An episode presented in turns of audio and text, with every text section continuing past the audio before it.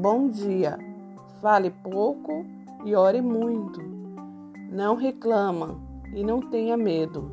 Haverá um lugar fora desse mundo para fazer justiça.